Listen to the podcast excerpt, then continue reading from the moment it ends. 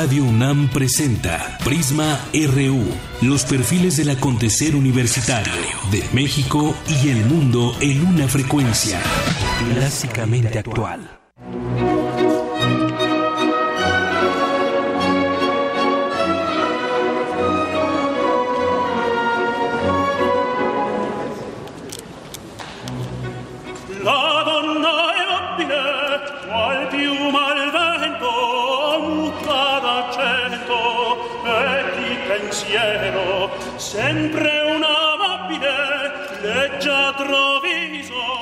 Estamos escuchando la voz de Javier Camarena con La Donna Inmóvil de Verdi y es una de las voces de los tres tenores que se presentaron el día de ayer ahí en la sala Nezahualcóyotl, que hicieron vibrar la sala Nezahualcóyotl eh, junto con Francisco Araiza y Ramón Vargas.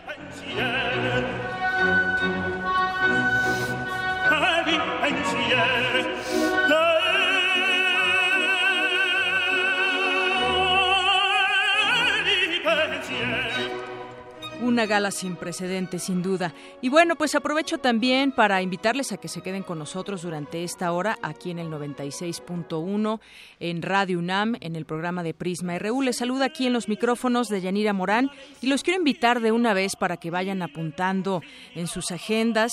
No se les olvide sintonizar todos los días a Radio UNAM, pero el martes tendremos, tendremos muchas sorpresas porque es un aniversario más de esta emisora. Cumplimos 79 años y ahí vamos a tener entrevistas, vamos a tener regalos, algunas sorpresas, así que no se pierda toda nuestra programación durante todo el día el próximo 14 de junio. Y bueno, en otras cosas, ya entrando de lleno a nuestra información del día de hoy, más adelante, hoy tendremos tendremos una mesa de debate y análisis acerca de la corrupción. Así que si usted quiere eh, participar con nosotros, lo puede hacer, ya sabe, a través de las redes sociales, a través del teléfono. Nuestro Twitter es arroba PrismaRU, por Facebook también PrismaRU, y nuestro teléfono en cabina es el 5536 43 39. También estaremos platicando ya después de anunciadas estas medidas de la CAME, eh, ¿qué viene? Si con estas medidas realmente podremos hablar de una solución al respecto o continuaremos con los problemas. Vamos a tener una entrevista sobre el tema, información, así que quédese con nosotros y también opine ya después de haber conocido todos estos lineamientos y quienes podrán estar exentos de la verificación, que son los autos 2016 en, a- en adelante, lo cual pues vemos como que está privilegiando la venta de autos. Pero ya platicaremos más adelante y a detalle sobre este tema. Tendremos cultura, deportes, así que no se vaya. Comenzamos. Portada.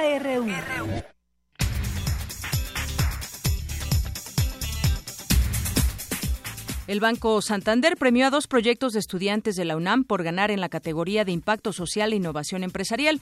Al evento acudió el rector Enrique Graue, quien hizo un llamado a las universidades del país a moverse hacia los nuevos esquemas de innovación. Clemente Ruiz Durán, catedrático de la Facultad de Economía, asegura que la creciente venta de autos dada a conocer recientemente obedece al endurecimiento del hoy no circula. En más temas, Alfredo Figueroa, académico de la Facultad de Ciencias Políticas y Sociales, señaló que las pasadas elecciones fueron un fracaso en su tránsito a la democracia. Reafirman las dirigencias del PAN y del PRD que sus alianzas electorales fueron un éxito para derrotar al PRI. Por su parte, el, el presidente nacional del Revolucionario Institucional, Manlio Fabio Beltrones, reconoció la derrota de su partido. Vuelve la gente a las calles, cierran acceso a la capital por la México-Toluca. Cierra oficialmente programa de resultados preliminares. Los detalles aquí más adelante. Será obligatoria la verificación vehicular en, en seis estados, en los seis estados que conforman la megalópolis. El jefe de gobierno capitalino, Miguel Ángel Mancera, afirma que Morena y el PRD se disputan el liderazgo en la Ciudad de México. El líder del PRI en la capital, la líder del PRI, Mariana Moguel, anticipa que habrá limpia de ese partido. Pues después de los resultados, cómo no. Y anuncian deportación de José Luis El Güero Palma. La PGR ya busca iniciarle tres procesos. El gobernador, el exgobernador interino de Michoacán, Jesús Reina, acusado de crimen organizado, se encuentra hospitalizado en Morelia por un cuadro de apendicitis, lo reportan estable. Padres de los 43 esperan informe especial sobre caso Ayotzinapa. Hillary Clinton se declara ganadora de la candidatura presidencial demócrata. Por su parte, el republicano Donald Trump sella su victoria en las primarias. El Consejo Nacional Electoral de Venezuela acepta las firmas para pedir referendo contra Nicolás Maduro. Piden encarcelar a líderes del Senado y de la Cámara de Diputados en Brasil por corrupción en Petrobras. Se unen 14 entidades públicas y privadas, entre ellas Teatro UNAM, para impulsar el arte dramático. Es una información de cultura y ofrece la UNAM diplomado en Fisiología Deportiva. En deportes, María Sharapova suspendida dos años de las canchas por dopaje. Hoy inicia el draft del fútbol mexicano. La una con nueve y bueno, pues vámonos a esta eh, a este Vox Populi acerca de las nuevas disposiciones de la CAME. Son algunas de las voces de la ciudadanía.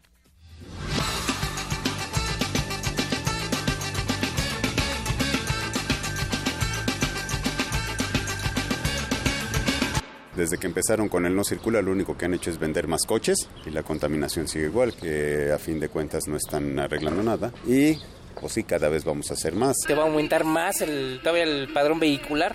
¿Te imaginas si una, los pudientes tienen tres, van a comprar otros dos para salir del embrollo? ¿Por qué siempre tienen beneficio los que más tienen? Ahorita un Jetta austero, para sacarlo por AFASA, hay que pagar 9 mil pesos al mes. ¿Quién los va a pagar?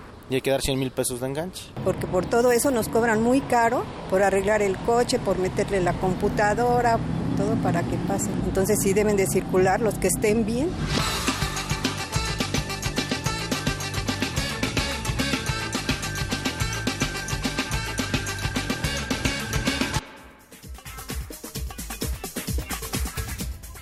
Bueno, pues yo noto malestar, cierto malestar en las personas que escuchábamos, que si se privilegia a los ricos, que si hay que tener ahora o tener más dinero también para hacer este tema de las verificaciones.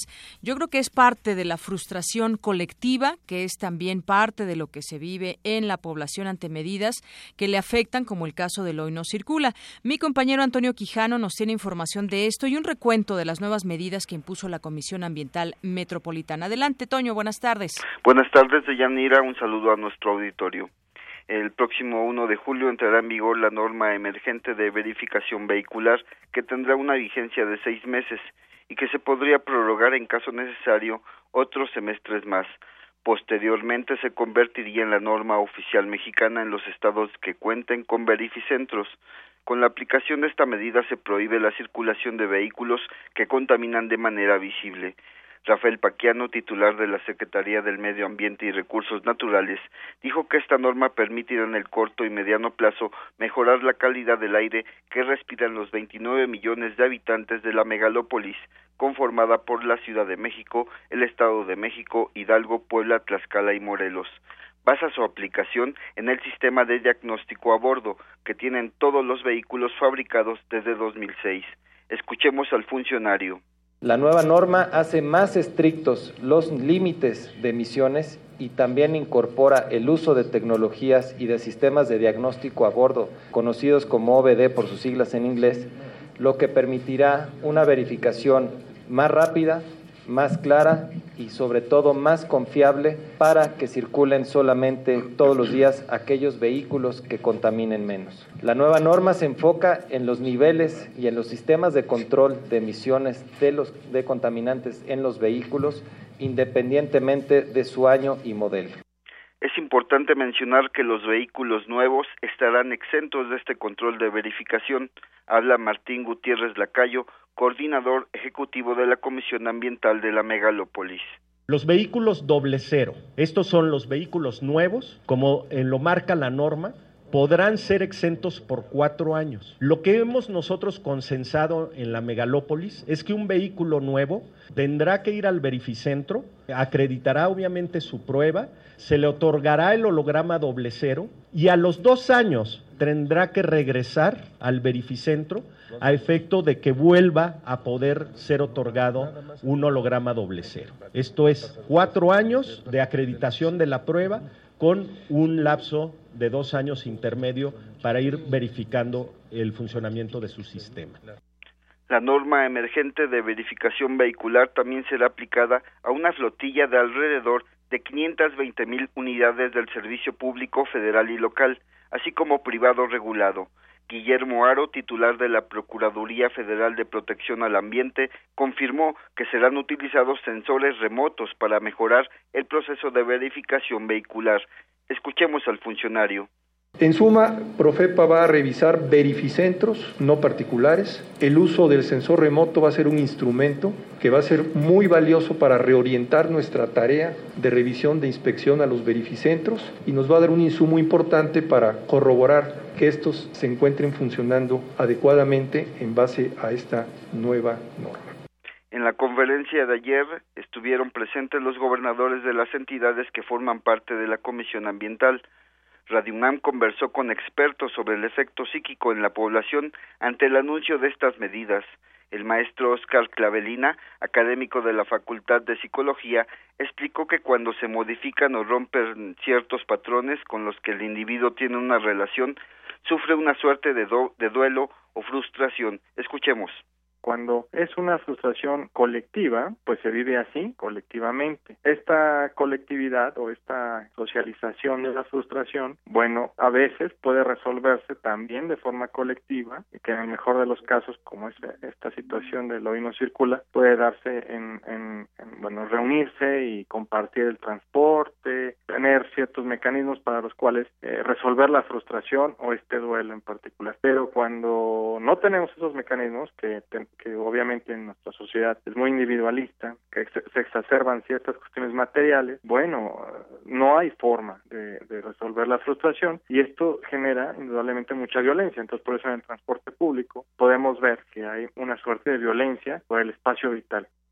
Radio UNAM seguirá atento a la información sobre este tema debido a que la Comisión Ambiental de la Megalópolis anunció que en dos semanas estaría listo el nuevo plan de contingencias, pues el actual estará vigente hasta el 30 de junio. Hasta aquí mi reporte de Yanira. Muchas gracias, Toño.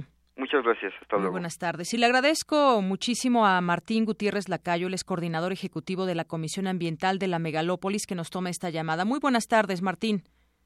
Buenas tardes, Deyanira. El agradecido soy yo de poder platicar con ustedes, aclarar todas las dudas que tenga el auditorio y y bueno, estamos para servirte. Muchas gracias. Bueno, pues finalmente concluirá en junio, el hoy no circula y será el primero de julio cuando se pongan en marcha estas nuevas medidas de la norma emergente de verificación vehicular y con esta se prevé sacar de circulación, en primer lugar, o bueno, parte de este programa, todos los vehículos que sean ostensiblemente contaminantes. Está también el tema de la verificación que exenta a los autos de 2016 hasta cuatro años eh, eh, adelante y tenemos también el tema de los hologramas. Yo quisiera preguntarle en este sentido, pues, eh, ¿cómo queda finalmente con estas medidas? Mi pregunta es la siguiente. ¿Será que finalmente veamos disminuir esas partículas contaminantes en el aire con estas medidas que las han tomado en organización con todos los estados que forman esta eh, gran megalópolis? Deyanira, mira, el, el, hay que entender que la calidad de aire en el Valle de México está siendo saturada de una eh, de un cóctel de contaminantes, si me permites esa expresión, que vienen de diferentes fuentes. Obviamente el parque vehicular eh, contribuye de manera importante a óxidos de nitrógeno en un 87%, a compuestos orgánicos volátiles o hidrocarburos eh, en, en, un porcentaje también eh, superior al 32%, pero hay otras fuentes que son las industrias, están todos los comercios, servicios, evaporación en el trasvaciado de, gas LP, eh, algunas evaporaciones eh, que tenemos ubicadas en estaciones de servicio de gasolinera, no en todas. O sea, realmente hay un paquete de medidas que deben de ser tomadas para mejorar de manera eh, pronta y de mediano y largo plazo la calidad de aire del Valle de México. Es decir, no son solamente los autos. Eh, no son solamente los autos, esta medida emergente que fue anunciada el día de ayer, que inclusive se publicó ya en el diario oficial, eh, eh, lo que busca es primero modificar el procedimiento de verificación, hacerlo más certero, evitar actos de corrupción, el tema de sacar de circulación ostensiblemente contaminantes con facultades conferidas a la Procuraduría Federal de Protección al Ambiente en coordinación con las autoridades de, de, de, comunicaciones y transportes, perdón, eh, también con eh, Policía eh, Federal Preventiva en tramos carreteros federales. Es decir, todos se colaborarán para tener estos resultados. ¿Cómo se obtendrán los hologramas ahora que ya tocaba este tema de, de la corrupción muchas veces que impera en algunos verificentros? La norma tiene tres elementos que yo quisiera considerar y compartir con ustedes. El primero es que eh, utiliza la tecnología ya existente en los vehículos sobre los controles de emisiones, estos sistemas y subsistemas que ya tiene nuestro automóvil para poder reducir eh, las emisiones con eh, el tema de los sensores de oxígeno, el tema del convertidor catalítico, los controles que hay de chispas en el encendido, son una serie de componentes que nos ayudan a reducir significativamente las emisiones de cada vehículo. Entonces, ahora el procedimiento es que se va a conectar un adaptador directamente a la computadora del vehículo, va a analizar estos subsistemas y de funcionar de manera correcta, obviamente eh, va a poderse acreditar el procedimiento de verificación. Eh, tenemos también eh, los mismos hologramas como ustedes los conocen, vamos a tener el exento para híbridos eléctricos, tenemos el holograma doble cero, que es para vehículos nuevos, como tú bien referías, con la posibilidad de extenderlo eh, eh, hasta cuatro años. Es decir, eh, los de 2015 que no están contaminando o que creemos que no contaminan, ya se van a ir a verificación forzosamente. después de que venza su, su plazo del holograma, esto es ahorita, digamos, los que, los que ya fueron otorgados tienen una vigencia de dos años. Cuando les corresponda, tendrán que acudir al verificentro, después de los dos años, y de ahí podrán, si, si condiciones son adecuadas, podrán obtener otro holograma doble cero por dos años más. Y Martín, sí, le preguntaría, ¿es, ¿va a ser un filtro esta verificación para evitar ver esos automóviles que de pronto están contaminando en la ciudad? ¿Esos automóviles ya no tendrán la posibilidad de estar contaminando o a qué holograma van a acceder? El, sistema también integra todo lo que lo que corresponde a las placas federales, transporte público, tanto privado eh, este como como el que conocemos tradicionalmente como las combis y, los que son del servicio eh, digamos oficial también deberán de estar verificados bajo esta norma. Se han hecho más estrictos los niveles también bajo los cuales se van a medir los diferentes eh, digamos hologramas eh, haciéndolos más estrictos y el tema de que la nota ya hacía referencia del uso de sensores remotos para estar identificando los ostensiblemente contaminantes. Entonces, va a ser un proceso paulatino porque hay que recordar que tenemos un calendario de verificación. El calendario no sufre ninguna modificación, esto es, a partir de julio y agosto le corresponderá al holograma amarillo, los que tienen terminación de placas 5 y 6, en agosto a septiembre las terminaciones 7 y 8, eh, que son los rosa, y eh, nos iríamos al rojo para septiembre octubre, terminación 3 y 4, octubre noviembre el verde, terminación 1 y 2, y hasta noviembre y diciembre verificar, eh, verificarán los hologramas azules, terminación 9 y 0. Muy bien, por último, nada más le preguntaría, ¿podríamos esperar que ya no exista corrupción en los verificentros, sí o no? Eh, va a fortalecerse mucho los sistemas con un mecanismo centralizado donde ya el verificentro no va a decidir qué holograma le corresponde a cada uno de los vehículos, sino va a ser eh, un sistema central manejado por la autoridad ambiental y hay otros mecanismos que se van a tomar. El, el garantizarte que va a haber cero corrupción es muy difícil porque seguramente buscarán una medida para hacerlo. Eh, el mensaje a los dueños de Verificentro es que se abstengan porque ya la autoridad federal va a tener intervención directa, no solo las autoridades locales y las sanciones podrán inclusive eh, solicitar eh, el, el, cese de la concesión, o sea, la cancelación de la concesión. Pues estaremos muy atentos a ello. Martín Gutiérrez Lacayo, muchísimas gracias por esta conversación con Radio UNAM para servirte, de Aquí en Prisma RU. Muchas gracias. Fue el coordinador ejecutivo de la Comisión Ambiental de la Megalópolis. Nos vamos ahora con esta información acerca de la CAME. El sistema de diagnóstico a bordo monitorea 11 sistemas relacionados con el control de gases contaminantes, de los cuales 5 serán tomados en cuenta para otorgar el holograma correspondiente.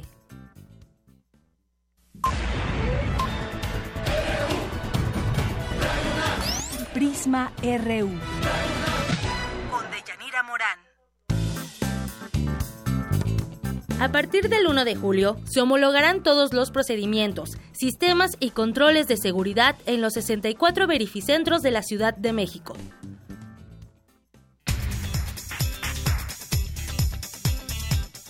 Una con 23 minutos, continuamos aquí ahora con otra conversación que tenemos acerca del tema con el doctor Héctor Riveros Rodge, investigador del Instituto de Física de la Universidad Nacional Autónoma de México de la UNAM. ¿Cómo está, doctor? Muy buenas tardes, bienvenido. Muy bien, un tanto preocupado, pero por lo demás bien. ¿Por qué preocupado? No me diga que por estas nuevas disposiciones de la CAME. Lo que pasa es que ya leí la, la Gaceta. Sí. El original. Pues cómo ve, cómo ve estas nuevas medidas desde su óptica, cree que ya se vaya a dar una solución, al menos, al menos parcial, al tema de la contaminación. No, porque el problema básico es que la CAME no reconoce que ninguno hoy no circula ha bajado la contaminación. Entonces insiste en que estos tres meses que nos han recetado sirvieron para algo, cuando no sirvieron para nada, sino para molestar. Así fíjese, decía ahorita eh, Martín Gutiérrez Lacayo de, de la CAME justamente que es un cóctel de contaminantes el que tenemos y no solamente son los automóviles, sino también son otras fuentes, pero se ha insistido en este hoy, hoy no circula y los planes de contingencia pues ya los iremos viendo. ¿Usted cuál plantearía que sería la solución? Primero, desaparecerlos hoy no circula porque ninguno ha bajado la contaminación que es lo que se ha negado a conocer durante veintitantos años todos los secretarios del medio ambiente. Todos han dicho, no, Julio es una maravilla y baja la contaminación entre 10 y 15%.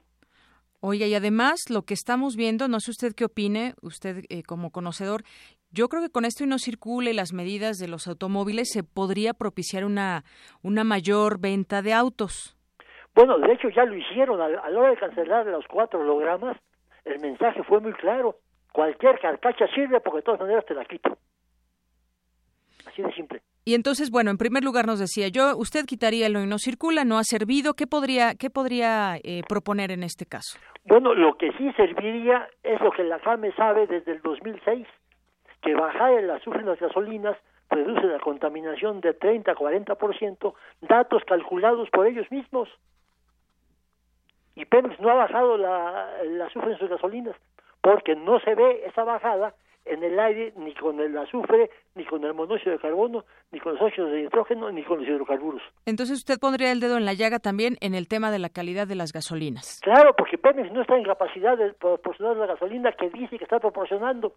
Mienten cuando dice que tiene 30 ppm promedio. Bueno, entonces tenemos, quitaría el, el, hoy no circula y tendría una mayor restricción en la calidad de Pemex. ¿Alguna otra cosa, doctor? Bueno, lo, lo que sigue es para que la gente no use su coche, necesitamos un transporte público eficiente y cómodo. Necesitamos mucho más vehículos en el metro y en el metrobús, porque en horas pico se saturan y cuando hay el doble hoy no circula, es imposible circular en ellos simplemente. Sí, Tres sí, millones extras no los aguanta ningún sistema. Sí, hace rato también eh, un académico nos comentaba acerca de la frustración que también tiene la gente muchas veces al ver ese transporte público desbordado, pues el, la molestia que tienen con estas medidas que saturan el transporte público, pero no hay otra opción alterna hasta el momento. Pero lo grave es que el sacar al 40% de los coches de circulación no reduce la contaminación para acabarla de moler. Sí.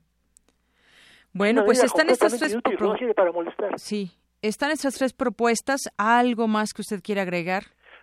Bueno, lo que sigue sería que la, los topes consumen el 20, el 10% del consumo de gasolina diaria. puramente los topes completamente inútiles que tenemos 30.000 topes. Había dicho el jefe de gobierno que iban a quitar todos los topes, aunque yo los sigo viendo. No, lo que quieren es cambiarlos por reductores de velocidad que funcionan exactamente igual que los topes, pero les permiten cobrar 30 mil pesos por reductor de velocidad y es un negocio de 900 millones de pesos tirados a la calle. Eso es un fraude descarado al gobierno.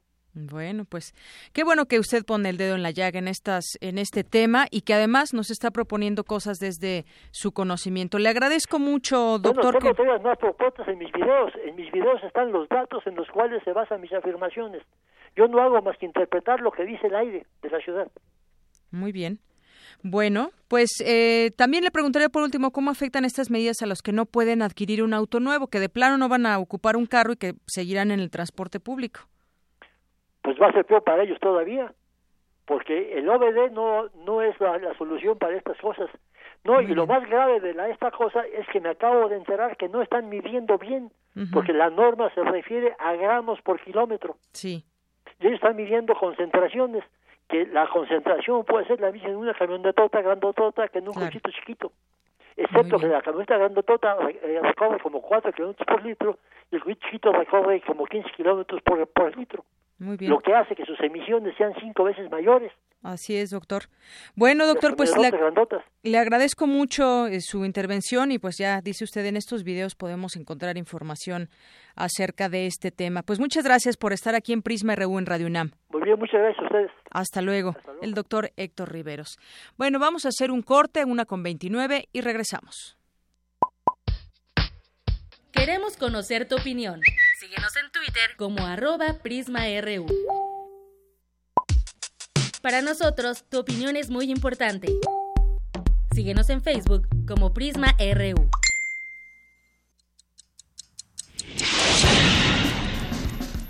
Primer movimiento. También un espacio para niños. Es la versión que hicieron los rusos en su momento del libro de Emil Winnie Pooh. Por ahí anda, en YouTube está la letra y está la caricatura, que no tiene absolutamente nada que ver con esa cosa melcochosa y bien portada que nos dio Disney. Pues venga, niños del primer movimiento, ahí les va con mucho gusto Winnie Pooh en ruso. Con los coros del ejército ruso.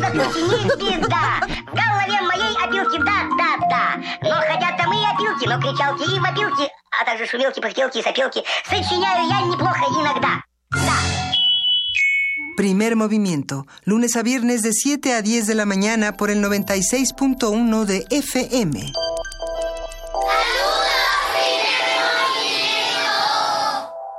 Radio UNAM.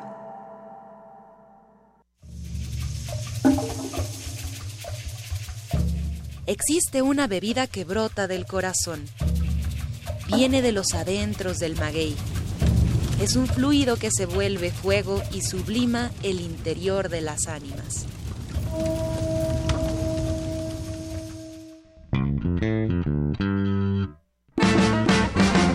Festival Intersecciones trae para ti la fusión rítmica de Santo Mezcal. Embriágate con su sabor el viernes 10 de junio a las 21 horas en la sala Julián Carrillo. Adolfo Prieto 133, Colonia del Valle. Entrada libre. Sigue la transmisión en vivo por el 96.1 de FM o por internet a través de radiounam.unam.mx. Disfruta esta cata de sonidos, aquí en Radio UNAM. A tu salud. Debate RU.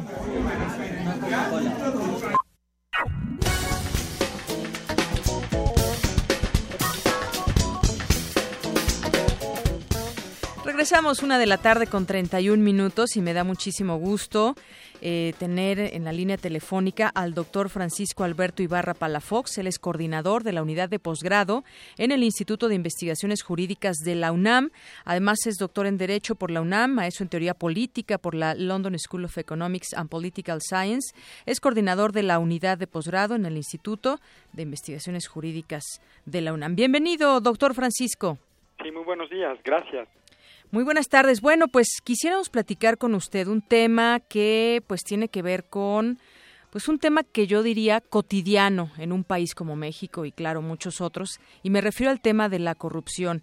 Y no solamente a qué es la corrupción sino todas sus consecuencias que tiene alrededor. Cómo se puede o cómo se podría combatir en los distintos ámbitos el tema de la corrupción o preguntaría yo se puede sí desde luego desde luego que se puede eh, hacer una, una un combate a la corrupción. Hay que partir primero de la base que, que la corrupción es un fenómeno es un fenómeno infortunadamente mundial se presenta en, todos los países del mundo. Eh, desafortunadamente como como como usted dice la corrupción en México tiene un carácter aún aún más profundo. Nuestro lugar en el índice internacional de transparencia es, es, es muy pobre. México tiene un bajo desempeño en sus instituciones tanto públicas como privadas en cuanto al combate a la corrupción. Pero desde luego sí se puede combatir. Esto requiere de una política de largo plazo, es decir, de la implementación de políticas de largo plazo, tanto en el sector público como en el sector privado. Y, y, y bueno, creo que es importantísimo, para empezar, definir qué es la corrupción. Y la corrupción implica que alguien utilice su cargo público, su función pública, para obtener un beneficio económico para él o para sus familiares cuando nos enfrentamos también a agentes económicos monopólicos que ejercen actividades eh, hegemónicas en, los diferentes ámbitos de, la economía, de la industria, eh, también podríamos estar ante hechos de corrupción como el que se presenta en múltiples sectores este, eh, hegemónicos como por ejemplo las farmacéuticas en ocasiones. Yo, yo eh, quisiera pues proponer un ejemplo, a ver usted qué, qué opina, doctor. Por ejemplo, ya que usted tocaba este tema de la corrupción, que alguien utilice su cargo público para favorecer ciertas prácticas, es algo desafortunadamente que vemos en muchos gobiernos. Muchas veces van a ser obra pública donde ah, se genera un, un eh, presupuesto millonario y entonces favorecen a alguna empresa en particular para cobrarle por debajo del agua a través de la corrupción, se quedan un buen dinero, una buena lana, y entonces sí hacen esas obras, sí pasan por la auditoría, pero pues al ser sus amigos o gente allegada, y además pasan todos los filtros para evitar la corrupción, se supone. Por eso es que le preguntaba, ¿realmente se podrá algún día acabar con ello? Porque lo que me queda claro es que los corruptos no se van a acabar, pero quizás las medidas que se tomen puedan terminar con esta práctica. Sí, desde luego se, se podría. Eh, actualmente eh, las contralorías de, de, las, de, muchas instituciones no son contralorías autónomas y eso fomenta precisamente lo que lo que usted comenta que, que haya hechos de corrupción que al final terminan no siendo denunciados o siendo sopalados solapados perdón por las propias contralorías internas porque no son órganos autónomos.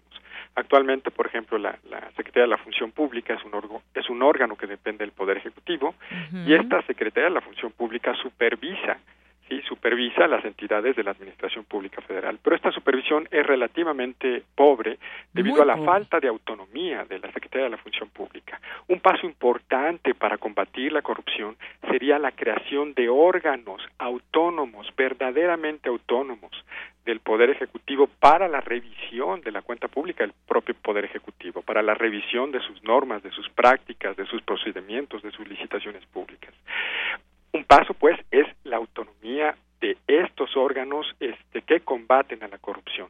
Algo en lo que apenas estamos nosotros dando los primeros pasos, falta muchísimo. Por ejemplo, la reforma a la Constitución que crea el Sistema Nacional Anticorrupción, todavía le falta muchísimo para que se constituyan un verdadero instrumento para el combate a la corrupción, precisamente porque no se han creado estos órganos plenamente autónomos para fiscalizar principalmente al Poder Ejecutivo, que es el que dispone del presupuesto público en una medida descomunal frente a los otros dos poderes, el legislativo o el poder judicial. Así es, doctor. Bueno, pues creo que vamos entendiendo esta parte. Tienen que ser órganos autónomos. De otra forma, veremos esta triste realidad de pronto como la Secretaría de la Función Pública que dice, pues bueno, yo voy a investigar estos funcionarios que de pronto se compran casas y demás, voy a llegar al fondo del, del tema, pero pues al final de cuentas los eximen. Eso es lo que lo que no queremos. Queremos transparencia real y absoluta y que no dependan del gobierno. Yo como jefe le digo a, a una persona subordinada lo que tiene que hacer, pues jamás va a rendir lo que la ciudadanía realmente piensa que pueda ocurrir. Así que órganos autónomos es la, la propuesta y además me quedo pues eh, digamos de manera positiva, como usted dice, sí se puede acabar con la corrupción. Sí, desde luego es, es un trabajo de, de, de mediano y largo plazo, pero se pueden crear los instrumentos para, para implementarse el combate a la corrupción. Sí, desde luego que sí. Muy bien. Pues, doctor Francisco Alberto Ibarra, le agradezco mucho esos minutos con Prisma RU a través de Radio UNAM. Le agradezco mucho a usted y a su auditorio. Muchas gracias. Gracias. Hasta luego. El doctor Francisco es coordinador de la unidad de posgrado en el Instituto de Investigaciones Jurídicas de la UNAM. Bueno, pues vamos a escuchar algunas voces de los ciudadanos en torno a este tema de la corrupción.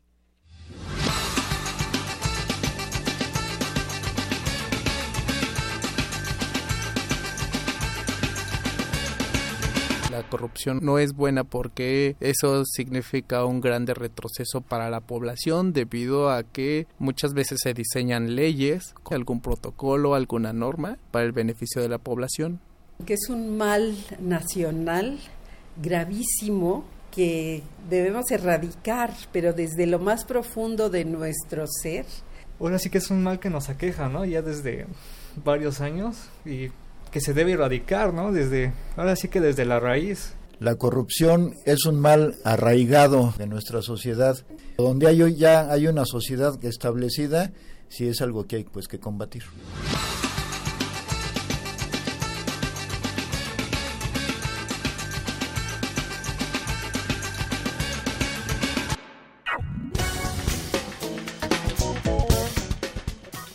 Una con 39 minutos y le quiero dar la bienvenida a esta mesa de análisis y debate a Javier Contreras Vázquez, es egresado de las licenciaturas de Derecho y de la Facultad de Ciencias Políticas de la FESA Catlán. Bienvenido, Javier.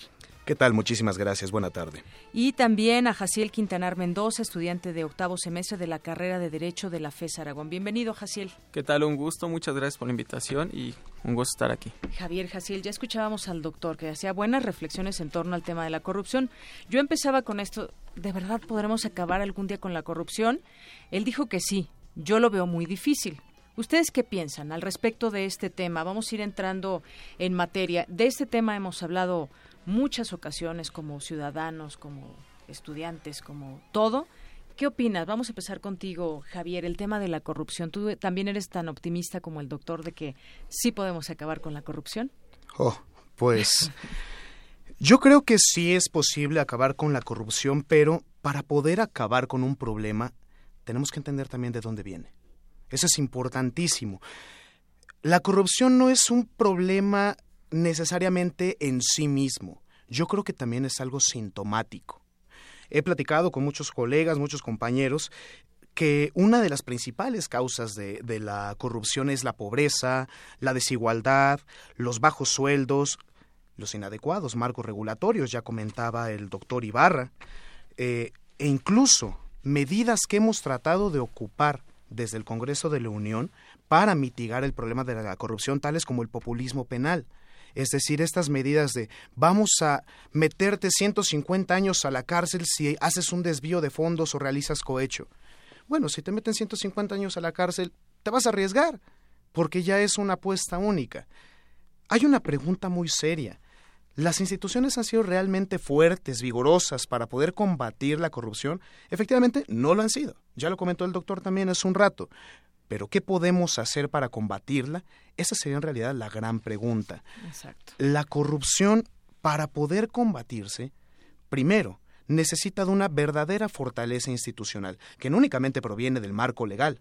Las leyes pueden estar ahí, pero si no existe un vigor, si no existe una aplicación adecuada e irrestricta del Estado de Derecho, en muchos términos, para la parte económica, fiscal, financiera, pero también para la seguridad.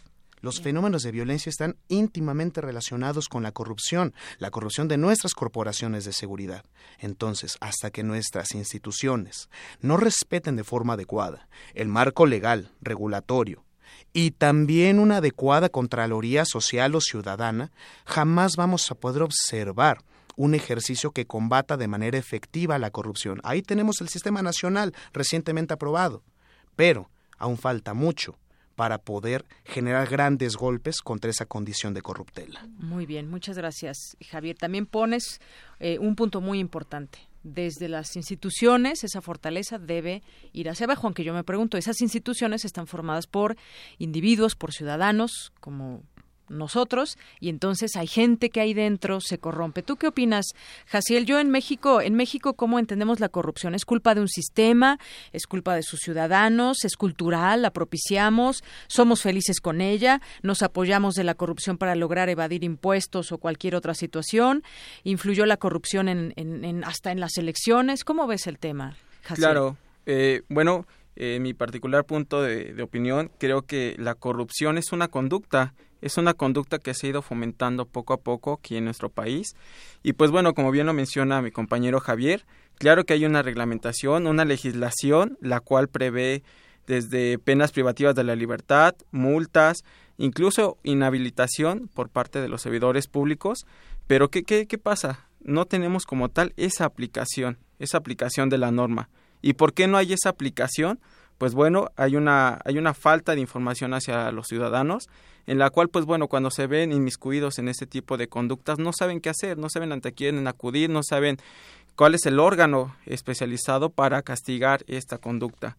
Ahora bien, también hay una comodidad por parte de los ciudadanos eh, toda vez que los servidores públicos, pues bueno, para facilitar ciertos trámites en los que nos vemos diariamente este, inmiscuidos, necesitamos agilizar esos trámites y nos vemos en la necesidad de estar eh, dando esas dádivas para agilizar. Entonces ha vuelto una comodidad para los, los ciudadanos y por lo mismo ha sido una falta de interés el tratar ese tema. Ahora bien, creo que ese fomento entre ciudadanos y servidores públicos es, es lo que nos ha dado como resultado esa cotidianidad de la corrupción en nuestro país. Entonces, al igual que mi compañero, creo que tenemos que cambiar todo un sistema. Y al igual como lo dice el doctor Ibarra, creo que tenemos que poner órganos de vigilancia pero que sean órganos autónomos. Muy bien. Había por ahí un estudio que salió el año pasado, un estudio México Anatomía de la Corrupción que, que se realizó del CIDE, del exactamente con de María Amparo Casar en colaboración con el con el CIDE y el IMCO, efectivamente, y decía algunos datos. Por ejemplo, dice, para más del 90% de los mexicanos la corrupción constituye un problema y para casi el 80% de ellos es un problema serio, de acuerdo con datos de Barómetro Global de Corrupción 2003. Es decir, los mexicanos tenemos desafortunadamente ese tema de la corrupción incrustado en toda nuestra cotidianidad. Basta salir a la esquina y ver cómo un policía está esperando que alguien haga un mal cruce, se pase un alto para tratar de extorsionarlo y tal vez el ciudadano también se aparte de esa corrupción y acepte. Vámonos a esos casos. Somos ciudadanos que podemos criticar, tenemos toda esa moral para poder criticar la corrupción o también formamos parte de ella. ¿Cómo ves, Javier? Bueno, estas fechorías que se cometen de manera cotidiana creo que también tienen una respuesta institucional. ¿Por qué lo digo? Primera, si existieran los adecuados controles institucionales, y esto hablamos de reglamentos, mecanismos de disciplina, pensemos en ese caso el policía que está esperando a tirar la más dura de sus mordidas. Estos pillos en realidad no tienen controles dentro de sus corporaciones para aplicar la ley como deben. Si el mismo policía estuviera educado de manera adecuada en la corporación, que hubiera una academia de policía bien hecha, digamos, tal vez el policía ni siquiera se prestaría a ofrecer la posibilidad de la corrupción. Y en dado caso de que el ciudadano que haya cometido la falta administrativa y lo detenga el policía, en ese momento le ofrezca una alternativa de corruptela al policía, tal vez con esa educación, digamos, de tipo institucional, el policía no se prestaría para este tipo de fenómenos. Hace un tiempo recuerdo una declaración muy, muy lamentable del presidente de la República, donde decía que la corrupción era un asunto cultural. Perdón, yo creo que eso es lamentable y es hasta nefasto. Me parece que la corrupción no es un asunto de cultura. Muchos podrán alegar que desde el tiempo de los españoles ya venía este gen corrupto en sus instituciones legales y cuando vinieron a la conquista nos contaminaron con ellos. Bueno, no, todas las culturas nacen de una mixtura de un montón de culturas más y esa corrupción no es cultural.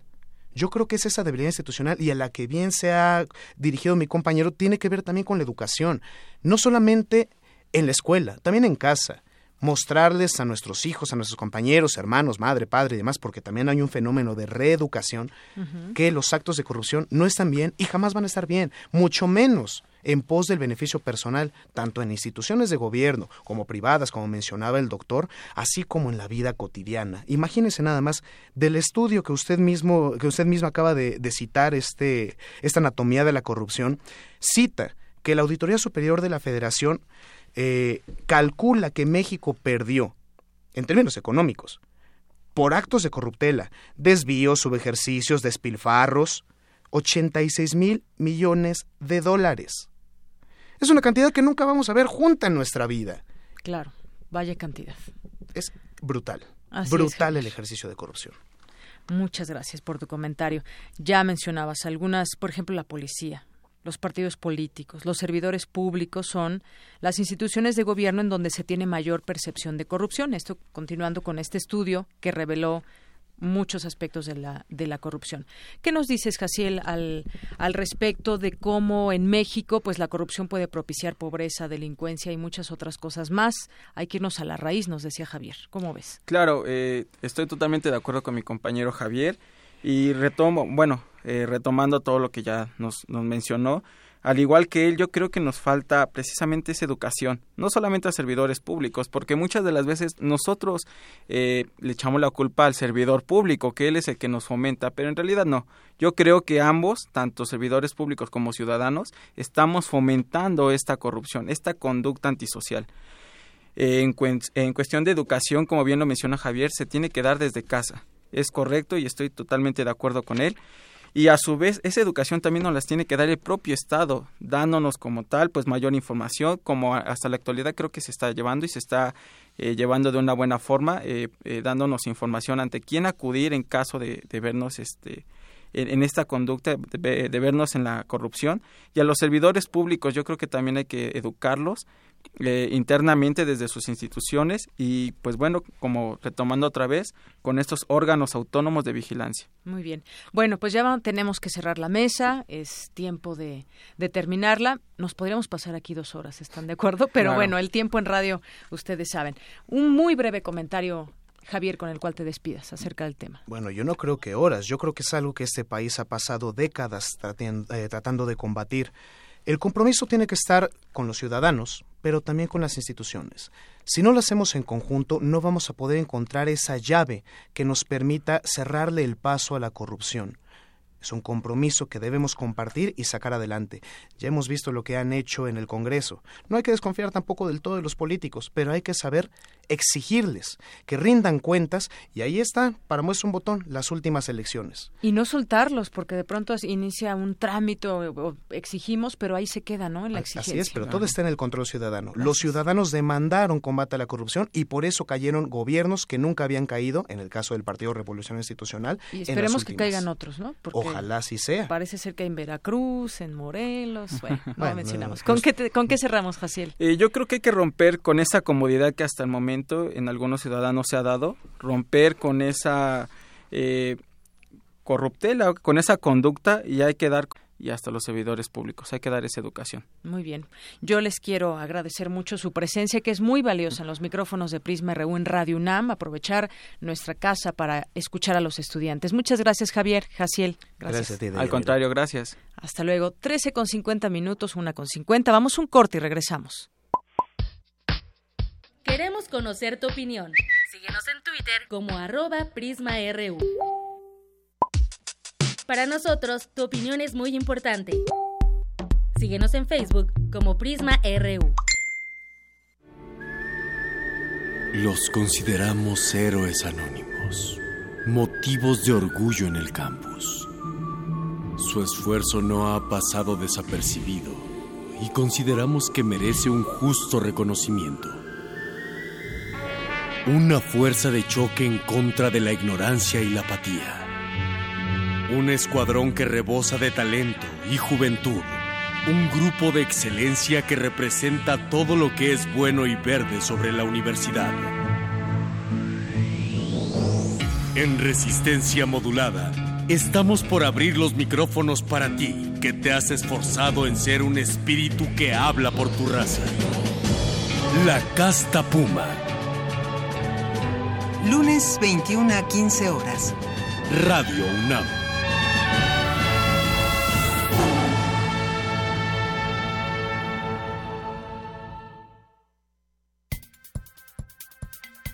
Nuestra universidad apoya al talento mexicano. Fundación UNAM becó en 2014 a más de 50.000 alumnos. Súmate, entra a www.funam.org.mx.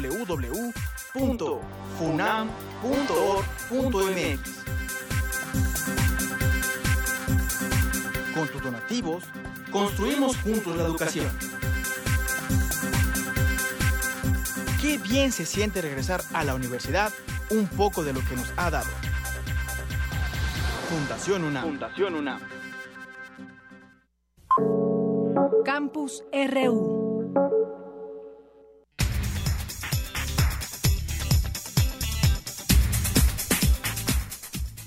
Una con 53 minutos. Me enlazo con mi compañero Jorge Díaz, que nos tiene información acerca de este cómputo que arrancó ya, este cómputo distrital de las elecciones en los 14 estados donde hubo elecciones. Jorge, adelante. Gracias, Deyanira. Este miércoles dio inicio este cómputo y se presentó un informe en donde se destaca la tranquilidad del proceso y el respeto al voto ciudadano. Una sesión extraordinaria del día de hoy donde Lorenzo Córdoba, consejero presidente del INE, habló de incidentes menores que ni fueron focos rojos y que tampoco pusieron en riesgo los comicios. Escuchemos.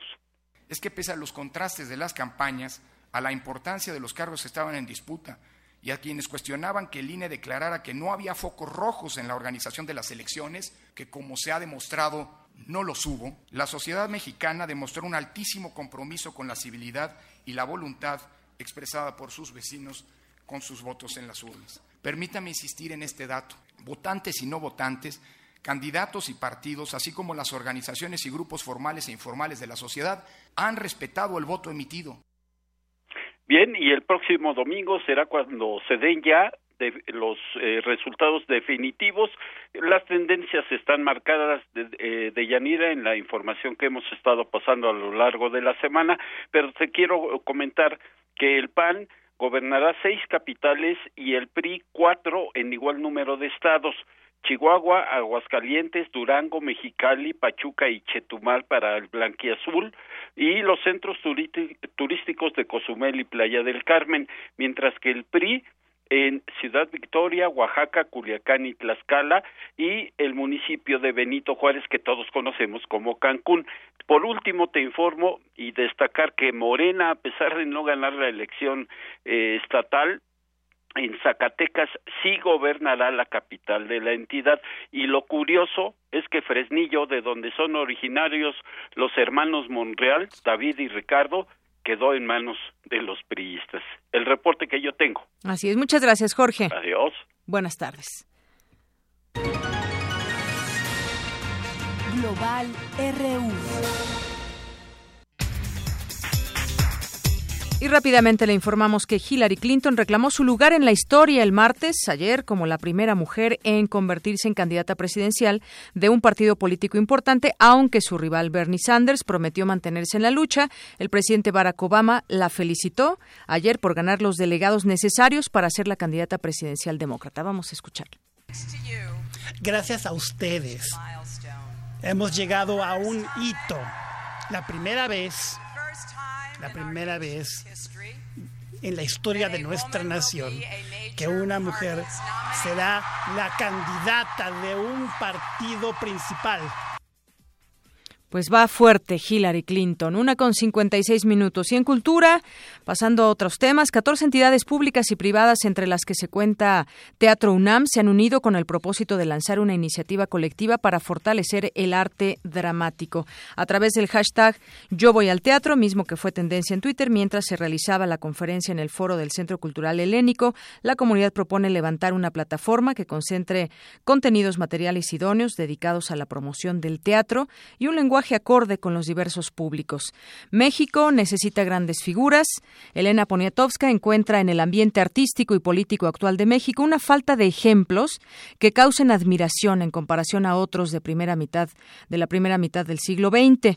Dice que si ahora ves lo que sucede, incluso entre los creadores, te das cuenta de que México es muy inferior a su pasado, dijo la periodista en el Centro Cultural Colegio Civil ayer al presentar su libro Dos veces única. Y bueno, pues nos vamos ahora a los deportes. Zarpazo RU.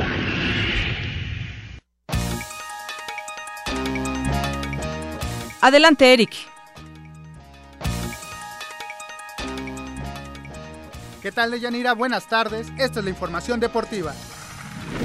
La Dirección General del Deporte Universitario ofrece el diplomado en Fisiología del Entrenamiento Deportivo. El objetivo es que los asistentes planifiquen sus sesiones de instrucción y preparación en cualquier disciplina. Habla el doctor Julio Pasos, coordinador del curso adecuadamente las cargas del entrenamiento para que un atleta llegue en las mejores condiciones a su máximo rendimiento deportivo. De tal forma que actualmente contamos con herramientas muy, muy, muy sofisticadas en el laboratorio y en el campo para poder medir esos parámetros fisiológicos del entrenamiento deportivo. El diplomado inicia el próximo agosto. Para mayor información puede consultarse la página www.deportes.unam.mx. Saber dosificar adecuadamente las cargas del entrenamiento para que un atleta llegue en las mejores condiciones a su máximo rendimiento deportivo. De tal forma que actualmente contamos con herramientas muy, muy, muy sofisticadas en el laboratorio y en el campo para poder medir esos parámetros fisiológicos del entrenamiento deportivo.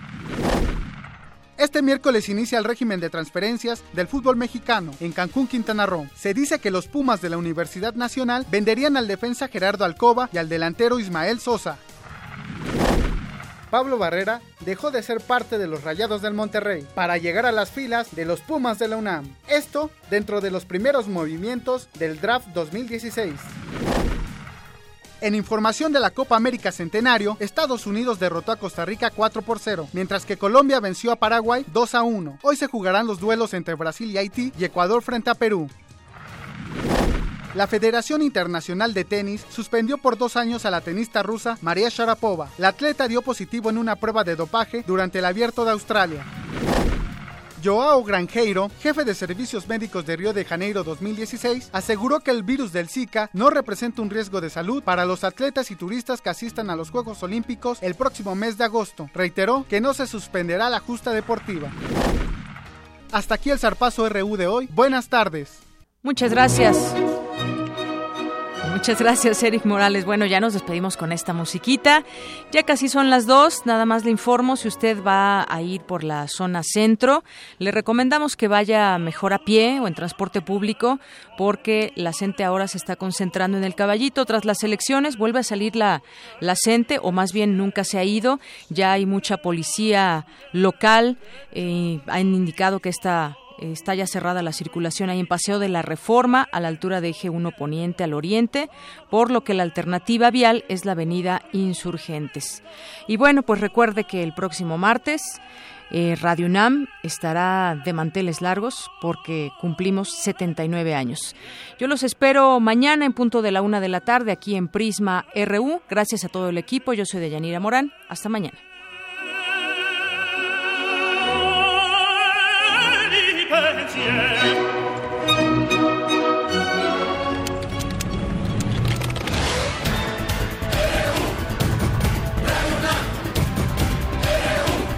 Prisma RU, los perfiles del acontecer universitario de México y el mundo en una frecuencia, de lunes a viernes, de una a 2 de la tarde.